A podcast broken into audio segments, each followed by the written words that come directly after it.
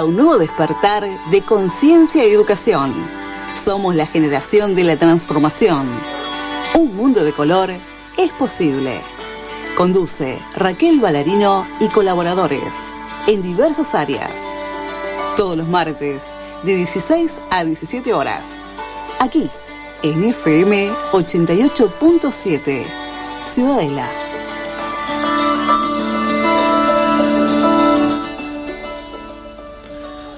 Buenas tardes a todos, son las 16 horas y estamos comenzando con Un Mundo de Colores. En esta ocasión Raquel Vallarino no nos va a poder estar acompañando, por lo que le mandamos un saludo y vamos a estar hablando de tenis con Hablemos de Tenis Pablo Pérez.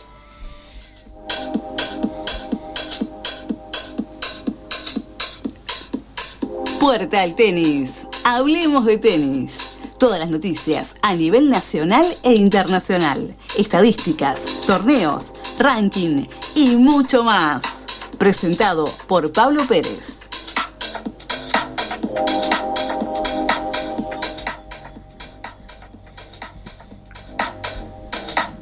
¿Qué tal? Buenas tardes, ¿cómo están?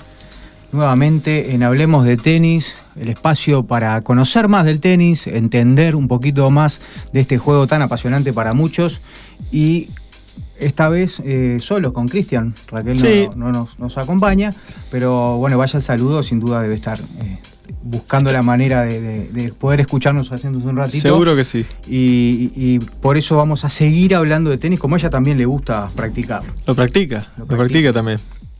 Bueno, eh, novedades de la semana. Vamos a hablar de actualidad para después hablar de lo que tiene que ver con elementos del tenis, eh, cómo desarrollar un mejor tenis, vamos a hablar de raquetas, vamos a hablar de sensaciones del tenis, pero también vamos a hablar del inicio del tenis.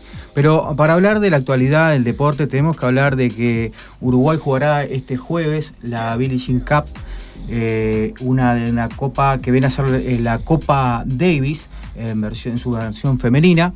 Eh, por suerte Uruguay está participando de, esta nueva copa que está teniendo una trascendencia mundial muy grande, que está acompañando a las mejores eh, jugadoras de tenis del mundo y que Uruguay también está inserto en ese circuito. Por otra parte, se nos viene Wimbledon. Eh, el comienzo de la gira de césped empezó en el ATP de Halle, en Alemania, y ahora sigue en Mallorca. Para la novedad, hace minutos nada más eh, nos enteramos que Dominic Thiem eh, acaba de bajarse de ese, encuentro que estaba ganando eh, por una molestia en su muñeca, lo cual plantea nuevas dudas de quiénes serán los top 10 que podrán llegar a estar en Wimbledon, que es el torneo más antiguo de tenis del planeta y también el torneo que eh, tiene por su particularidad la vuelta del rey de esa superficie que es eh, Roger Federer. También eh, vamos a hablar de, lo, de la actualidad, lo que pasó. Lo que pasó es que Rafa Nadal no pudo, como hablábamos en el programa anterior, no pudo lograr su título 14 y, y Novak Djokovic logró tener un pasito más hacia el camino hacia ser el mejor de todos los tiempos, teniendo 19 Grand Slam, tan solo a uno de igualar a Roger Federer y a Rafa Nadal. Tremendo, tremendo Pablo, ¿no? Tremendo torneo, tremenda semifinal, la que tuvimos en Roland Garros, de Rafael Nadal y Novak Djokovic. La verdad que yo estaba comunicándome contigo y me estabas diciendo que... Eh, Fallé en el pronóstico. porque pensé que, se podía dar lo de la final pasada, esta vez con un poco de público. Rafa Nadal no, pudo sostener ese 5-0 y ahí eh, eh, Novak Djokovic eh, encontró los, puntos débiles de Nadal, un Nadal que según ha, podido declarar, ha sentido mucho lo que fue la gira de la arcilla eh, con un desgaste físico muy grande, los tiempos cada vez son un poco más cortos porque hay que achicar el calendario, las cuarentenas en Europa y todo eso hace que los jugadores no estén en sus mayores condiciones y que por el contrario, aquellos que han decidido elegir los torneos para poder defender los puntos en el ranking ATP eh, son los que están más cómodos a la hora de, enfrentar un gran slam. Eso pasó con Novak y no en su, en, en su métier, como es la las pistas rápidas, sino en otro que el polvo de ladrillo, más lento, pudo encontrar fortalezas físicas para doblegar al, digamos, al rey de Roland Garros. Tremendo, la verdad que tremendo, muy emotivo aparte. Pablo, hablando un poquito de tenis, hablando de Wimbledon, es como que nos lleva un poquito a remontarnos a, la historia, ¿no? Este, hablando del surgimiento del tenis, el surgimiento de esta disciplina deportiva, ¿no? En sus inicios. Bueno, eh, hablar de tenis eh, propiamente nos lleva a hablar de un deporte que se jugaba de una manera muy distinta. Primero que nada nos remontamos al siglo XII, en Francia, cuando más o menos se intentaba emular lo que es el actual tenis. Eh, surgió hace mucho tiempo antes en Grecia. Todo esto dirán, ¿para qué podemos entender esto al tenis actual? Bueno, como cualquier tipo de, disciplina en, la historia eh, decanta en lo que es, eh, su avance y cómo el humano ha podido eh, encontrar virtudes a la hora de practicar o dominar una disciplina. El tenis siempre se practicó de a dos, era una disciplina en la cual se compartía. Claro. en Francia, allá por el, siglo XII, se, se le llamaba el juego de palmas porque se practicaba con, la, eh, con palmas, con la, con la palma de la mano, en un, con un guante de cuero para no lastimarse. hablando de la época de la barbarie, y ya se practicaba esto que que pasar la bola de un lugar a otro. Y ahí empieza a surgir el término tenis, tener, del tenir francés, que devino luego en Inglaterra el tenis. ¿Por qué estamos diciendo todo esto? Bueno, es básicamente lo que estamos haciendo acá es entender la base del deporte. La base del deporte. Servir. Ya vamos a lo que es, por ejemplo, uno de los golpes es el servicio. Es servir al rival un, la bola. Eh, pero ¿por qué, ¿por qué entender esto? Para hacer más fácil esto. Esto no se trata de una competencia en la cual yo tengo que poner la bola en un punto de la cancha para que la otra persona no llegue sino que la virtud está que yo tengo que hacer pasar por encima de la red dentro del límite permitido y ahí con caballerosidad, así como es este juego, encontrar la debilidad del otro. Esto se trata de virtudes, pero de también entender que el otro, en un juego leal y permitido, eh, eh, también esfuerce su físico para tener su propia virtud. Por eso en el tenis hablamos de errores forzados, errores y errores no forzados. ahí es donde se empieza toda la estadística. Qué bueno y vos me dirás, ¿por qué llegar a esto? ¿Por qué, ¿Por qué estamos haciendo toda esta, esta, eh, desmenuzando la palabra tenis? Bueno, porque allá en Inglaterra, Walter Clopton, en el 1800, fue quien integró toda la reglamentación del tenis actual.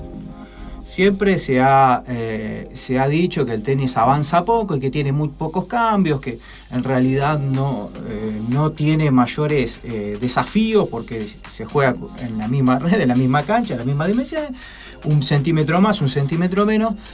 Pero acá lo que importa es que a pesar del 1800 al 2020, el tenis ha sobrevivido como uno de los deportes más atrapantes y más emocionantes dentro de la gama tan grande que implica el deporte, como uno de los más emocionantes y los más atrapantes. Para esto crearon las bandas laterales, la red al medio y lo más importante, Cristian, ¿qué es lo más importante para un tenista?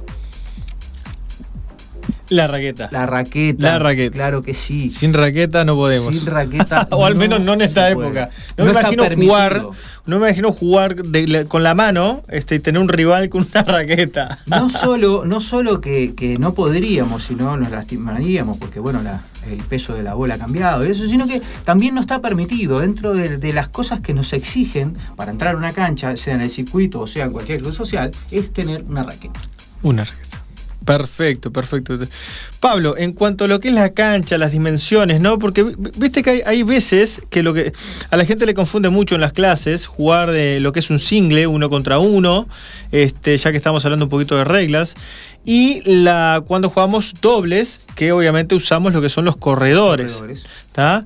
En cuanto a las medidas de las canchas, ¿qué sabes de un poco de eso, de, lo que es las pistas? Bueno, sobre pistas, eh, las medidas a veces varían en centímetros, no lo tengo, acá lo tengo de, porque de memoria es muy complicado, la verdad. Son 27,78, lo cual es eso es reglamentario. Estamos hablando de 24 metros. 24 metros. Eh, ¿Por qué esto digo que varía? Porque las fajas en algunas, en algunas pistas, por ejemplo la arcilla, son eh, de una cinta que está clavada al, polvo de ladrillo y a veces, por ejemplo, como pasa en Roland Garros, que es pintada, es un cemento pintado.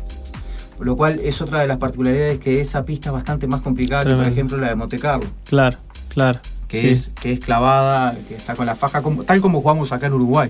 Acá todas son así con la faja con el fleje clavado al piso, con un clavo enorme, que, por eso también hay que usar calzado adecuado, porque a veces se dan situaciones lamentables en las que alguna persona puede, Puede, lastimarse. Pero eh, lo que importa, ¿por qué los corredores? ¿Qué son los corredores? Los Porque a veces cuando eh, pasamos de los dobles al single decimos que fue buena y en realidad no. Estamos... te pasa. No, no. Te pasa, eh, te pasa, sí. Eh, siempre he tenido esa, más de uno me dice, no, es buena, no, no es buena. la gran, la, la, de Big Mac, ¿cómo puedes? ¿Estás, hablando en serio? Claro, claro, claro. No, bueno, en la comunidad, en la comunidad de, de Puerta al Tenis pasa, ingresa gente nueva todo el tiempo al deporte y bueno, lo que son las reglas o estos conocimientos básicos le van a venir, pero súper bien.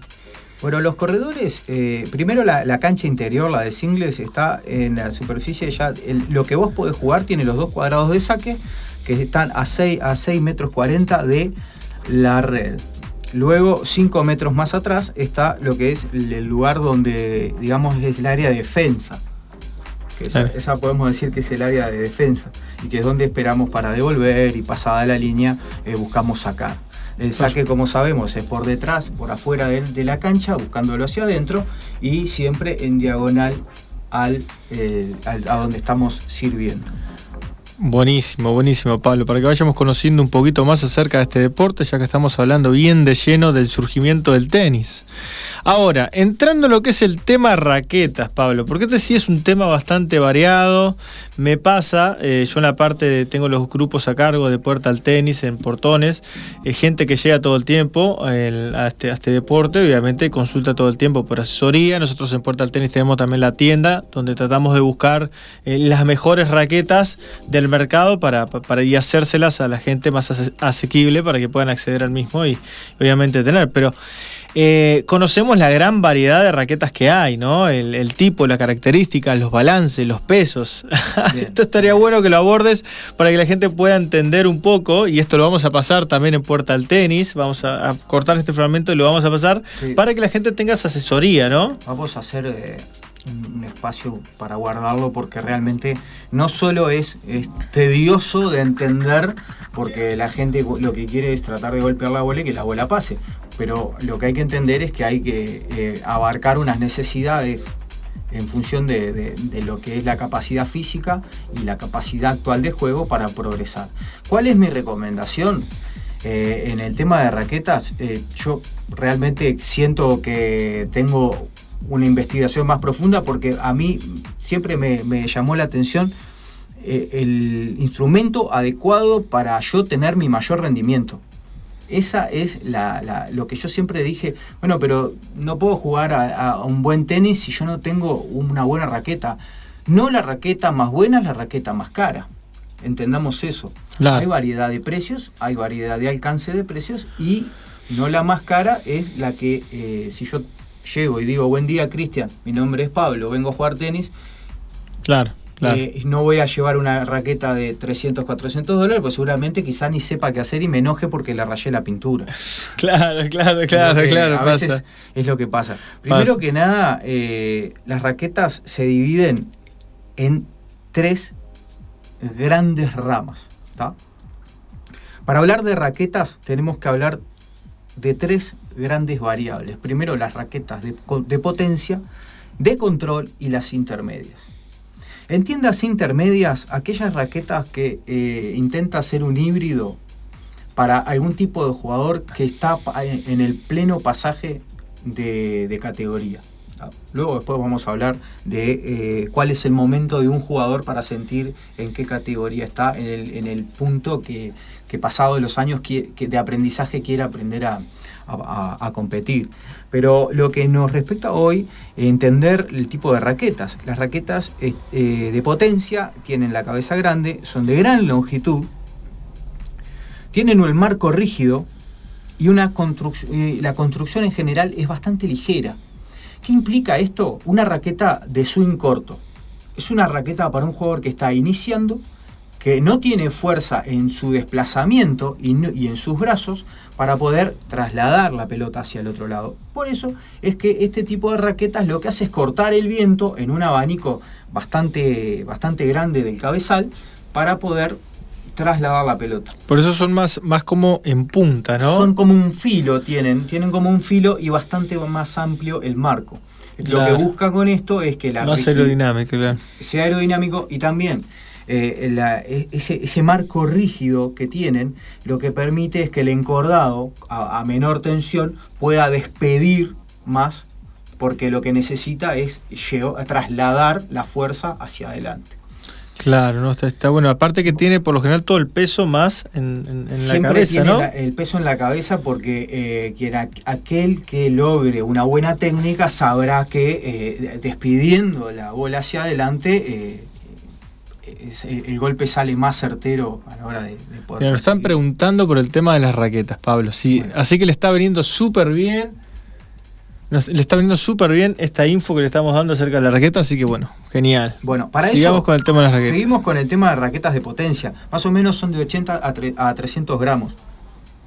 ¿Cuál es, ¿Qué es lo que diferencia gramaje? Bueno, eh, la diferencia de gramaje también está radicado en el grip, en la marca de la raqueta y la construcción de la misma. Las raquetas mm, antiguas y el grip como como el mango no hay mucha gente que el grip es, el mango. es como el mango es el mango. Grip en inglés no como de grip de agarre. es de tomar de, tomar. agarrar. Bien y para eso eh, tenemos que tener la consideración del peso adecuado. Este tipo de raquetas lo que nos permite en ocasiones es el mínimo esfuerzo, ya te digo, porque el swing, que es cuando trasladamos la mano hábil hacia atrás para poder generar el arco de golpe, el backswing, el backswing, eso es más corto. No eh, indistintamente de, los años que tenga, sino de la técnica que ha, que ha podido desarrollar. Y yo puedo tener 50 años jugando al tenis, que si yo toda la vida tuve una manera de jugar y esa es mi manera, lo que se llama las mañas, eh, ya está, es así, es muy difícil corregir. Yo recuerdo cuando tomaba clases contigo que siempre tratábamos de, llevar a la técnica a su más pura expresión porque se daba lugar a que después corregir una técnica errónea da, eh, es muy difícil, es muy complicado. Claro, claro. Bueno, eso, raquetas de potencia. Estamos hablando de gente que está empezando. Vamos ahora a lo que vemos en la. O sea, para resumir, raquetas de potencia, estamos hablando de una raqueta liviana para dama, más o menos de calculamos 265 gramos, 290, 285, más, o menos, entre ese rango. Este, esas raquetas por lo general tienen más el peso, dijimos, en la cabeza, hacia la cabeza, hacia la cabeza para ayudar a lo que es la potencia del golpe. Este, por otra parte, están las características de las raquetas también, ¿no? Hay, hay capaz que me estoy adelantando, pero de aluminio, hay de grafito, hay fusión, es lo que estábamos diciendo. La composición propiamente varía y por eso el peso también varía y en esa variación es, donde encontramos los diferentes, las diferentes gamas de raqueta. De alta, media, baja. Dentro de lo que es una raqueta de potencia, que sea para dama o para un joven, están las diferentes gamas y con eso los precios, ¿verdad?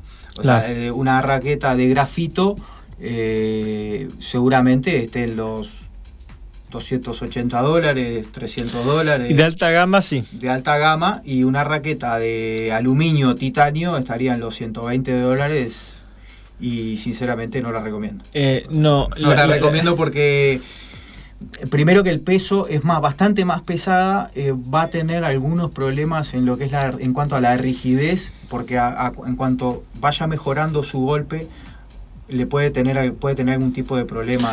Sí, es importante mencionar esto para que les quede claro a aquellas personas que nos están siguiendo por, por las distintas redes este, y que nos, que nos escucha.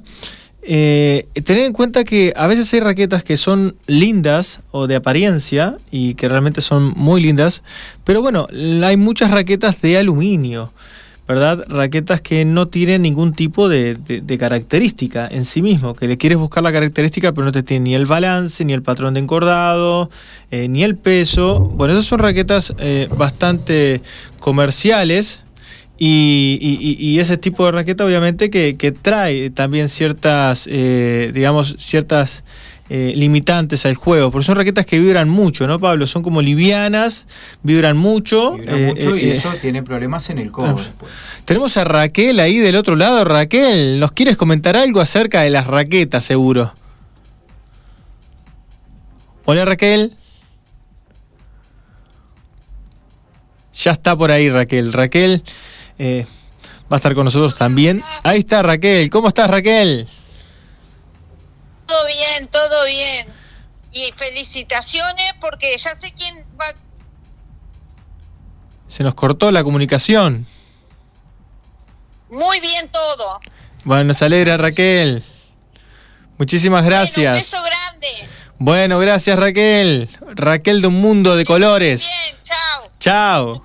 Qué bueno, qué, qué bueno. Y bueno, para, para resumir el tema de ese tipo de raqueta que a veces suele andar eh, por ahí puede ser lo más barato. Me ha llegado a pasar en esto de recibir alumnos en clase que me vienen a veces con raquetas de niños. Porque bueno, a veces compran en locales que son deportivos y la gente que no está como especializada en lo que tiene que ver con la venta de artículos de tenis, eh, les termina vendiendo raquetas diciéndoles como aquel, como los campeones de tenis, ¿no? Estos son de tenis y cuando quieren acordar traen eh, instrumentos, elementos que no que no, no, son los más adecuados. Por eso es importante ir teniendo en cuenta esto y seguimos con Pablo. Ahora yo hice una interrupción por las raquetas que me consultaban, que habían visto raquetas en 70 dólares, 80 dólares, y yo le decía que eran raquetas de aluminio, que tuvieran cuidados, porque este, son raquetas que no tienen característica alguna y que obviamente vibran mucho y que también a la larga, cuando la pelota, que, que tiene un peso de más o menos 90 gramos, Pablo, pesar la pelota,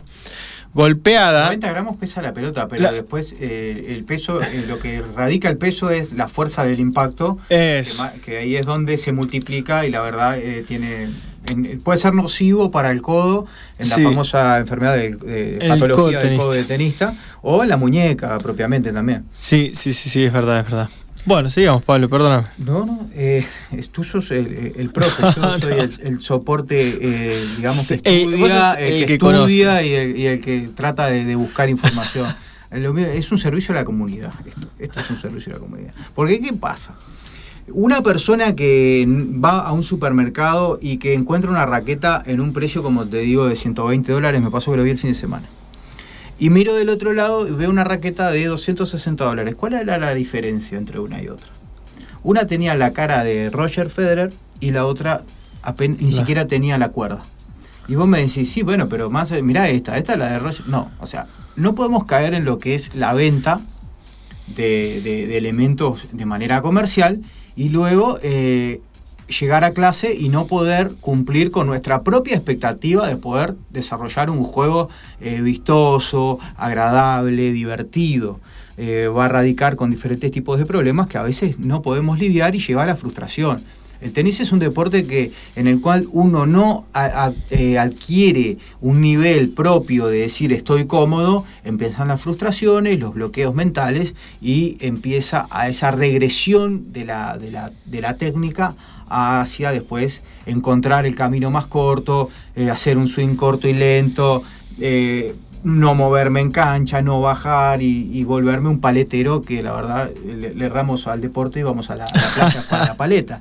Nos pasa, nos pasa, nos pasa. Pero siguiendo con el tema de las raquetas, yo quería tocar ahora lo que es eh, las raquetas de control. Esto es lo que nosotros posiblemente veamos siempre en el Y Pablo, lo, lo, último, lo último, porque nos están escuchando ahí, en cuanto tú habías mencionado hoy los grip, los agarres, ¿no? Bien. El, el tamaño, digamos, por decirlo de alguna manera más conocido como el, el- el mango, digamos. Sí. Hay distintos tipos de mangos. Para recomendarles, por ejemplo, para una dama, para un hombre, yo sé que todo depende de eso, de, de todo lo que vas a hablar ahora, Sí. de la- del tamaño de la mano, etcétera, pero está bueno que, que lo menciones también.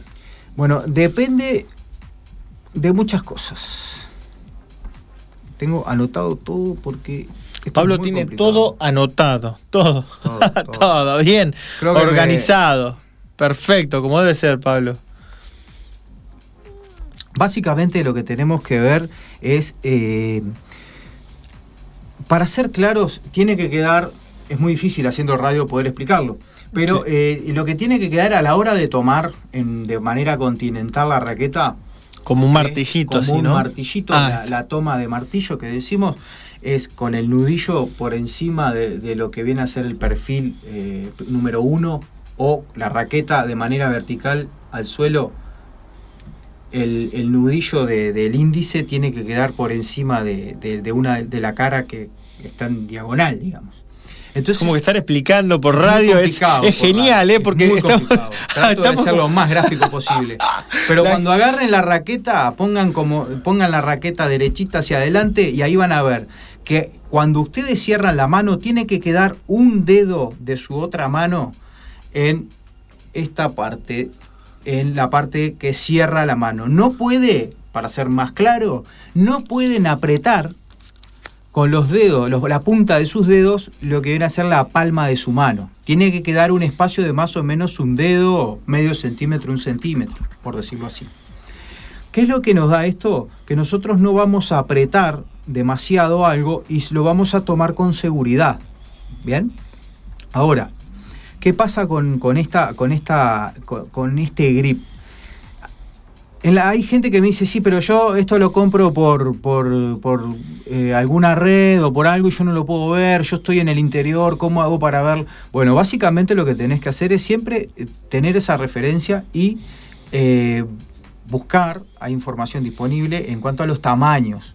Yo recomiendo básicamente eh, el L2 el- o el 2, Mm. el grip Sí. número 2, que es el para dama o para joven. Para caballero el de 3 octavos, es el 3, y ya para una persona de mano muy grande, como último recurso el 4. ¿Qué pasa? Siempre se recomienda el, el 3 porque lo que tiene es que para hombre y para dama el 2, porque se pueden agrandar hasta en dos puntos, digamos, hasta un poquito más, con los overgrip, que son las banditas que a veces eh, siempre hay, algún profe siempre tiene Los, para- los poder- overgrips, sí. overgrip claro. para poder eh, para poder eh, poner por afuera y que el agarre sea un poco más amigable. Después los over pueden ser sensitivos, de, de- pa- para la sudoración. Eso es otra, otro tipo de, de- de situaciones que... eh, Volveremos, que son- volveremos muy pronto. Sí, eh, pero quiero terminar con lo de la raqueta porque lo de la raqueta es muy es importante muy importante. en, en otro tipo de raqueta. La raqueta de potencia dijimos que entrábamos entre jóvenes, eh, principiantes y damas que eh, tienen poca fuerza, que conocen poco la dinámica de, de trasladar la potencia y lo que terminan haciendo es apoyando toda su, su máxima su máximo esfuerzo en una raqueta que les permite multiplicar su poder. Ahora, ¿qué pasa cuando un hombre tiene mucho poder Pasa, es, ¿Qué es- pasa esas cuando son un hombre buenas. tiene el brazo muy pesado y necesita controlar la pelota? Necesita que la pelota baje rápido.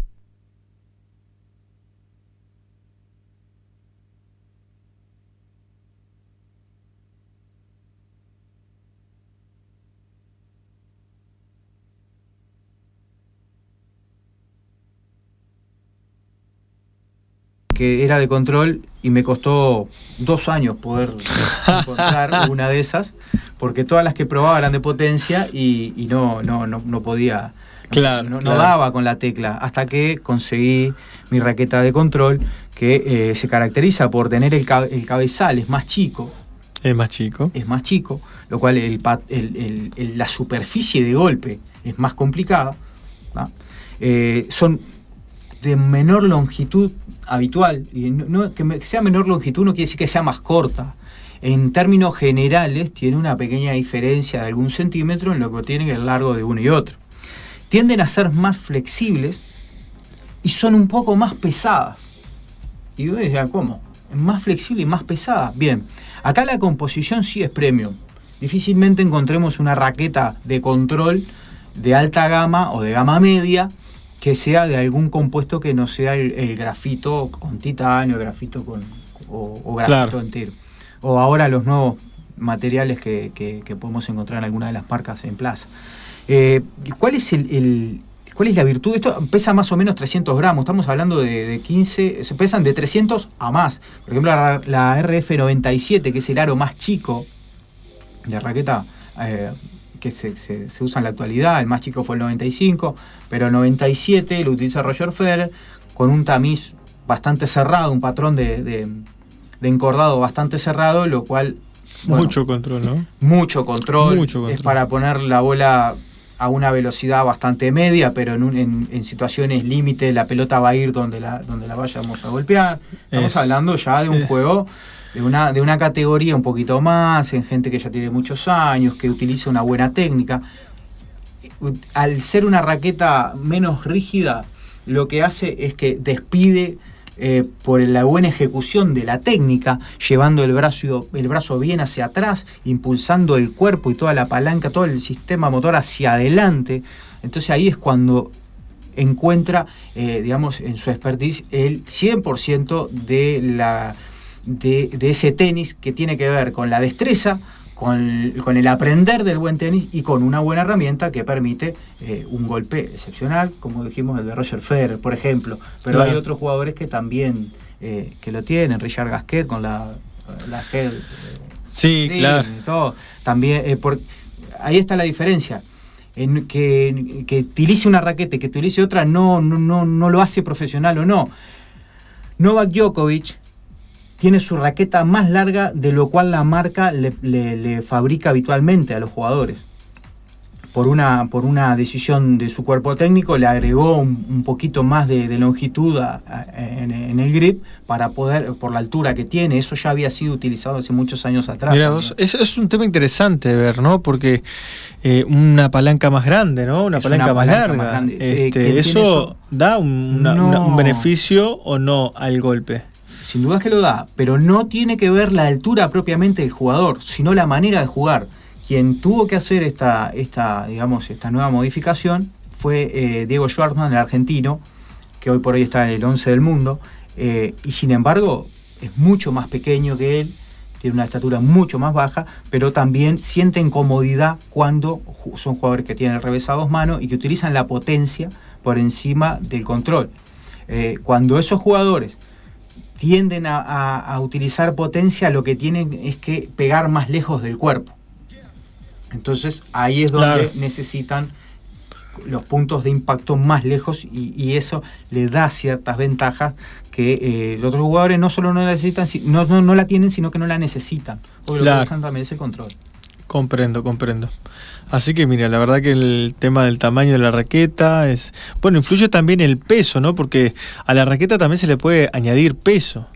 O sea, yo puedo, por ejemplo, no necesariamente si tengo una raqueta liviana, de, supongamos, quiero pasarme una raqueta de 280 gramos, más social, y pegar un salto a algo más, más rígido, ¿no? Algo más, más de control o irme un poquito más arriba este y, obviamente eh, de repente hay ciertas raquetas que se le puede añadir peso también, ¿no? Se le añade plomo. Me acuerdo hace unos años para, para un sistema de entrenamiento que tuvimos con un mexicano, este, bueno, necesitábamos justamente hacer un trabajo de, velocidad, de aceleración de su muñeca y optamos por agregarle peso en prácticamente toda la raqueta y la raqueta tenía por lo menos debería pesar este 650 700 gramos estaba pesada hoy, en la se le puede agregar ¿no? en la actualidad eh, el griego eh, eh, en una entrevista su padre decía que, que su revés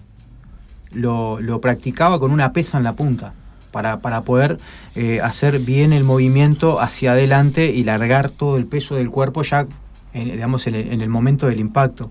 Esos son pesas eh, para, para entrenamiento, pero también hay jugadores que, como decíamos, esto Esto va a dar paso a otra cosa que vamos a hablar más adelante, que es las sensaciones, la búsqueda de las sensaciones y cómo aprender a, controlar las sensaciones desde nuestro, nuestra manera de caminar, la cancha, correr y hasta golpear. Pero para hablar puntualmente, hoy la raqueta se le puede poner una banda de plomo en, la cabeza o se le puede poner también por debajo del grip eh, del agarre algún plomo, eh, son pequeñas banditas de como chapitas de plomo, pegatinas de plomo, que lo que hacen es ganar eh, gramos para, para, tener.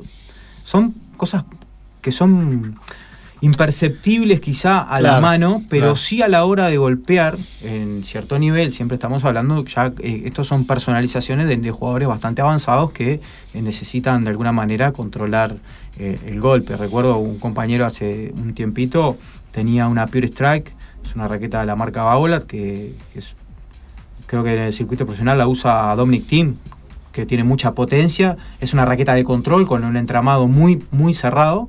Y él, aún así, en una raqueta de 305 gramos, le agregaba peso en la punta una cosa que nunca entendimos por qué lo hizo, pero la verdad él jugaba como los dioses. Así que e, ese consejo, por lo menos. No, es que bueno, que eso nos está llevando a lo que es, eh, digamos, las raquetas adecuadas para, para que no es la misma raqueta, no es para todo el mundo, ¿no? Para todo el mundo, sin duda que. Eh, eso, eso, eso es importante entender. Buenísimo, Pablo, todo el tema de las raquetas es espectacular, a mí me, colabora muchísimo, sobre todo la comunidad de tenis, para que vaya, para que vaya comprendiendo un poquito más eh, sobre la importancia de las mismas y al momento de adquirir una, ¿no? Este, también es lindo tener una raqueta de uno, ¿no? O sea, no sé si a ti te pasa, pero es una herramienta. Eh, llega un momento que, es como, es tu raqueta, es eh, tomar tu raqueta, hablamos la otra vez que uno cuando, cuando, tiene como la pasión por este deporte, toma la raqueta, va a la cocina con la raqueta, raquetea en el aire, ¿no? casa ya me miran un poco mal porque siento termo mate, prendo la tele para mirar un partido de tenis y pongo la raqueta. Y la raqueta va al lado, es, increíble, pero ya, ya grados que te vuelve un poquito loco esto, ¿no? Estaba mirando, estaba mirando eh, el ATP de Roma, no, miento, Monte Carlo. ¿Y qué pasa? Es un club que por más que nosotros vemos toda la, toda la parte de escultura y el show de eso, eh, juega la gente en el club, en las canchas laterales. Pero se ve que ese, caballero terminó su sesión de tenis y entró a mirar a Nadal y tenía su raqueta eh, al lado de él, con su mochilita. Y Nadal termina ganando y, él agarra su raqueta y, gritaba como que hubiera sido él. Y yo creo que es la pasión de, mucha gente, que es la que también nos ha llevado a esto, ¿no? yo nunca imaginé estar acá hablando de esto. La verdad que me llena de alegría. Por ejemplo, otro día eh, encontré que un amigo manda un mensaje el sábado mañana y miro y, y, dice, bueno, le entré al tenis. Y estaba en una cancha de cemento con una raqueta y dije, se va a lastimar, pero no, parece que no, parece que le gustó y que, va a volver. Así que, qué bueno, qué bueno. Así que está. Eh, eh, básicamente la, la, raqueta tiene que ver mucho, el calzado tiene que ver mucho, pero primero que todo eso está la disposición a poder enfrentarse al tenis. Por eso también yo eh, saludo la propuesta de Puerta al Tenis de poder brindar la raqueta para poder tener diferentes sensaciones, encontrar cuál es la comodidad, no siempre se puede quizá utilizar la misma raqueta, pero en la variación de poder tener la, herramienta o una diferente, vos vas viendo cuál es la que tú quisieras tener. Eh, también Portal Tennis tiene esa, esa posibilidad de, acceder a, raquetas de, gama media y alta a un precio muy bueno. Estuve mirando y de hecho me han consultado y pude, pude derivarlos a, ti porque en ese sentido eh, la oferta es muy buena y creo que hay opciones de todo tipo. Eh, pero acá termina mi participación y empieza la del profe, porque ahora la pregunta va para el otro lado. ¿Qué son las sensaciones o cómo una persona puede descubrir, mejorar su tenis en función de las sensaciones? Wow, las sensaciones, ¿no? Eh, eso es un tema, ¿no? Ese es un tema bastante importante. Sobre todo cuando entramos en un deporte en el cual eh, requiere del elemento de la raqueta, de distintos estímulos, de una pelota, de tiempo, espacio. Eh, realmente es un deporte que, que, uno lo ve afuera un poco más, tal vez más simple, y al momento de estar en la práctica empieza a darse cuenta de que no es tan, tan simple por ahí, que, que requiere de un poquito más de tiempo que un deporte como si fuera el fútbol, el básquetbol. Este, y bueno, Las sensaciones, eso para mí es todo. Sentir lo que hago es, sumamente importante y, a veces no eso tiene que ver con estar, eh, por ejemplo, poniendo la pelota en la otra cancha a veces las sensaciones no van justamente desde ese lado. A veces puedo tener sensaciones muy lindas de un golpe y no precisamente entrar en la cancha. Incluso irse para el otro lado del estadio. El sonido. el sonido, claro. Son sensaciones. Y lo que pasa, Pablo, en este deporte es que las personas, hay muchos estímulos que se aprenden, como de la, que vienen de la motricidad gruesa, que se aprenden desde la infancia. Es lo que traemos, lo que traemos adquirido. Por ejemplo, eh, un patrón o un movimiento, como lo es un saque, una ejecución de un saque, no es un patrón eh, muy habitual. En nuestra vida cotidiana no utilizamos ese tipo de gesto, de, movimiento, por ejemplo. A no ser que lo hayamos estimulado en la infancia, o que hayamos trepado un árbol, o que hayamos lanzado muchas piedras. Pero bueno, hay algunos que no lanzaban muchas piedras. Yo vengo de esa, ¿no? Yo vengo de trepar un árbol, caerme y, lanzar piedras. Entonces de repente se le hace mucho más simple ese gesto motor, por ejemplo. Eh, eh, luego tenemos también un movimiento como lo que es un revés, una mano. Jamás, por lo general tendemos siempre a estar cerrando, nunca abriendo. Entonces, eh, eh, lo que es la apertura, un movimiento hacia afuera, en una zona medial, eh, no es un movimiento que habituamos a, hacer en nuestra vida cotidiana y tampoco hemos hecho mucho desde niños. Sí tendemos como a abrazar, ¿no? Todo el tiempo, a cerrar, a aferrarnos a las cosas. Entonces, va un poco desde ahí también en cuanto a encontrar sensaciones, en cuanto a un reconocimiento motor, este, un estímulo motor y, una sensación corporal que en muchos casos se, se adquiere a temprana edad y, si, si, no fue el caso, obviamente se puede eh, ir encontrando eh, con el tiempo, pero es, es, es como un conocimiento motor. Pero va, va, un poco, va un poco por ese lado. Me ha pasado a trabajar con chicos, adolescentes, donde le he pedido cierta disociación de movimientos y no los pueden disociar. O sea, trabajan en segmentos en cadenas prácticamente. No pueden disociar cada uno de los movimientos porque no tienen esa sensación, esa, esa eh, manera de aislar ciertos grupos musculares. Eso es parte justamente del aprendizaje. Entonces con el tenis, por eso que los niños arrancan con lo que es la motricidad gruesa, comienzan con simplemente lanzando pelotas, este, haciendo como el gesto, familiarizándose, eso, activando todo lo que es el reflejo, es algo muy cognitivo, este, pero sin duda en lo, cuanto a lo que es la parte fisiológica o, motora, eh, básicamente son estímulos muy gruesos, muy gruesos, no se buscan lo que son estímulos tan finos, vamos como la motricidad gruesa y la coordinación gruesa. Este, por eso es importante el tiempo, el espacio, el cómo pararse. Es muy importante que los profes eh, diseñen programas de entrenamientos que lleven a lograr el objetivo también mediante el juego y la lúdica. Este, para que ellos constantemente tengan lindas sensaciones y no perciba que están entrenando algo o específicamente, sino que lo hagan y se estén divirtiendo al mismo tiempo. Es, lo primero es familiarización por ese lado con el deporte y encontrar sensaciones. Porque esto es lo que tú me decías, encontrar las sensaciones. Porque en muchos de los casos buscamos las sensaciones y en otras como las encontramos. Donde entendemos de que estamos haciendo algo diferente y que realmente nos está transmitiendo el golpe, por ejemplo, sensaciones, cosas lindas, agradables, que van saliendo, por ejemplo, sin esfuerzos, más naturalizadas yo creo que la naturalización este, va de la mano con la sensación. Una vez que puedo eh, lograr tener ciertas sensaciones, este, eso quiere decir que estoy fijando cierto patrón de movimiento, que lo estoy empezando a sentir y no lo tengo constantemente que estar eh, pensando. Pues es un tema, pensar un movimiento o naturalizarlo y fijarlo creo que va un poco por ese lado. Le pasa mucho a los tenistas, grandes, yo tengo grandes colegas en la parte, eh, bueno, del profesorado que han desarrollado una, carrera tenística muy, pero muy buena. Este, pero que bueno, en la parte después de la docencia eh, es donde tienen un poquito más de, digamos, de, de baches o, su debilidad está allí. Este, en cuanto al conocimiento motor, porque ellos adquirieron el conocimiento mediante el juego, mediante la naturalización desde la infancia, y es muy difícil que ellos puedan, en muchos de los casos, no todos, pero muchos de ellos, eh, bueno, disociar cómo llevan a cabo ciertos movimientos. Y es porque tienen las sensaciones. Y tú cuando analizas mucho el movimiento y generas mucho control sobre un segmento, sobre un patrón de movimiento, eh, obviamente que es todo más irritante y, obviamente trae un desgaste y cierta irritación el hecho de estar pensando en un movimiento.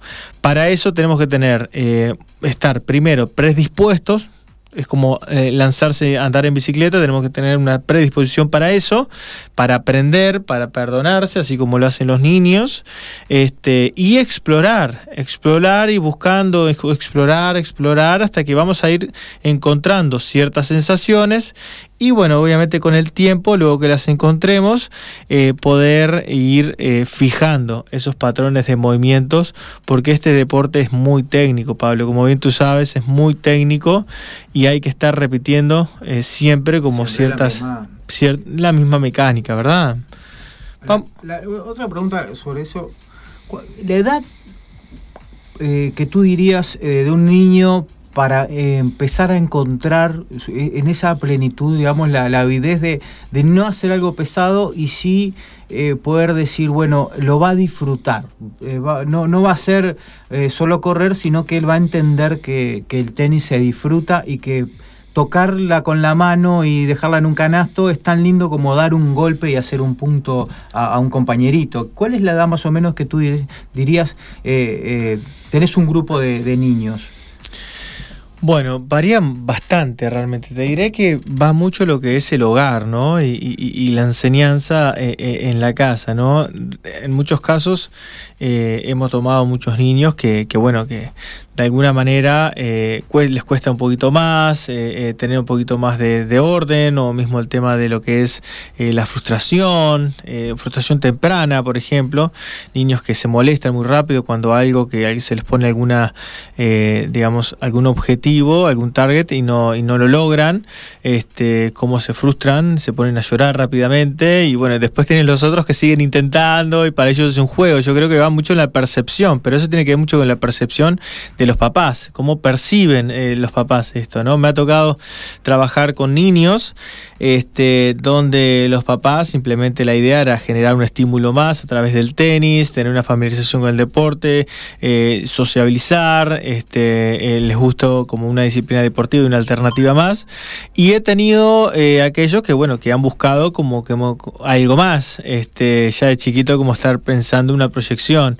Este, y bueno, esos niños se les hace un poquito más complicado porque hay como cierta estructura en, su casa, cierta estructura al momento de alimentarse, al momento de, acostarse, se le intenta como profesionalizar desde muy temprano.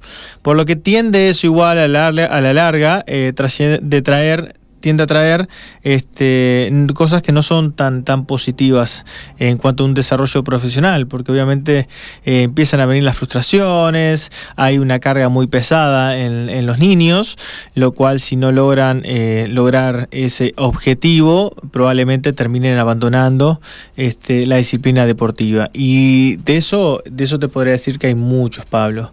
Este, pero una edad eh, depende mucho de esos factores. Pero bueno, en Portal Tenis lo que intentamos constantemente, eh, recibimos niños de 3 a 5 años, por ejemplo, y de 6 años en adelante. Estamos recién comenzando con, con este programa.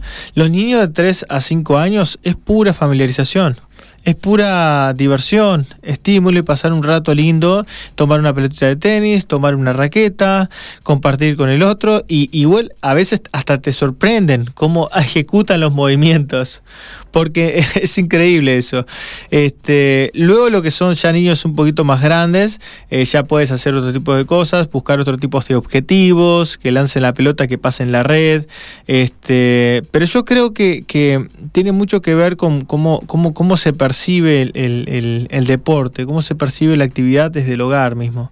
Este, lo que sí te puedo decir que un niño comienza a comprender este, a mi modo o más por, eh, por, empírica también este, un poco la cómo jugar este deporte eh, siete años, ocho años ya empieza a tener como más sensaciones de dónde poner la pelota, este, dónde jugar, a qué espacio jugar, Este, tenemos a los 12 años recién para fijar recién patrones de movimiento y que la persona comience a, controlar el individuo mucho más eh, sus golpes, por ejemplo, y a fijarlos. Recién a los 11, 12 años hay una estabilidad y una forma de, de fijación que es un tema más fisiológico. Podemos entrar como mielinas y fisiología, pero recién a los 12 años de alguna manera es como que se, genera esa fijación de esos patrones y ahí ya empieza a ser todo más rígido, más, estructurado.